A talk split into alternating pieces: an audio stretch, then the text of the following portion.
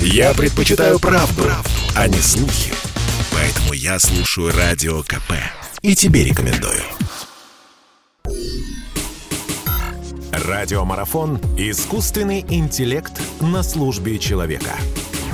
Мы обратились и к ученым-футурологам с вопросами, как они видят развитие изменений этого мира, исходя из бурного развития технологий искусственного интеллекта. На связи со студией эксперт Российской Академии Наук, член Ассоциации футурологов и член Российского философского общества Александр Анатольевич Кононов. Заглянем в будущее, друзья. Мы видим большие возможности, открывающиеся благодаря искусственному интеллекту. Возможности, которые он будет перед нами открывать, будут только возрастать.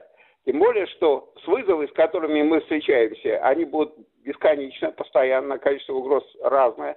И нам нужны мощные интеллектуальные вот эти машины, силы, которые бесспорно мы сами не обладаем, но которые бы нам быстро рассчитывали модели, решения, давали возможность быстрой разработки средств для решения тех или иных угроз, тех или иных проблем – ну, мы знаем, угрозы из космоса бесконечные, там огромное количество возможных угроз из космоса, астероиды, кометы. Большие угрозы там на Земле у нас, начиная вот с пандемии и кончая супервулканами возможными и прочее. И во всех этих случаях нужно находить быстро решение, быстро реагировать, быстро спасать, кого можно спасти. И здесь, бесспорно, э, нам нужны мощные интеллектуальные силы, и искусственный интеллект нам будет, должен будет нам дать.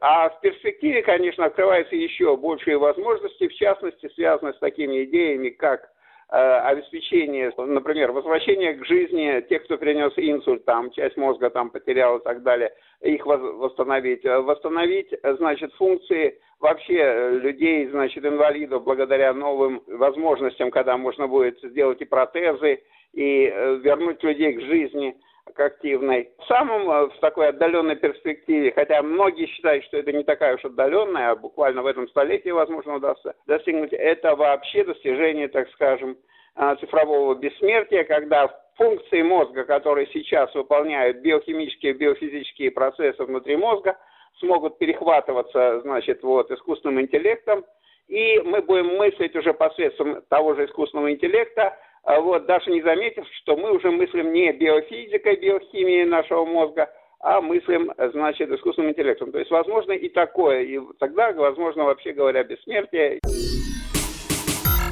Радиомарафон «Искусственный интеллект на службе человека».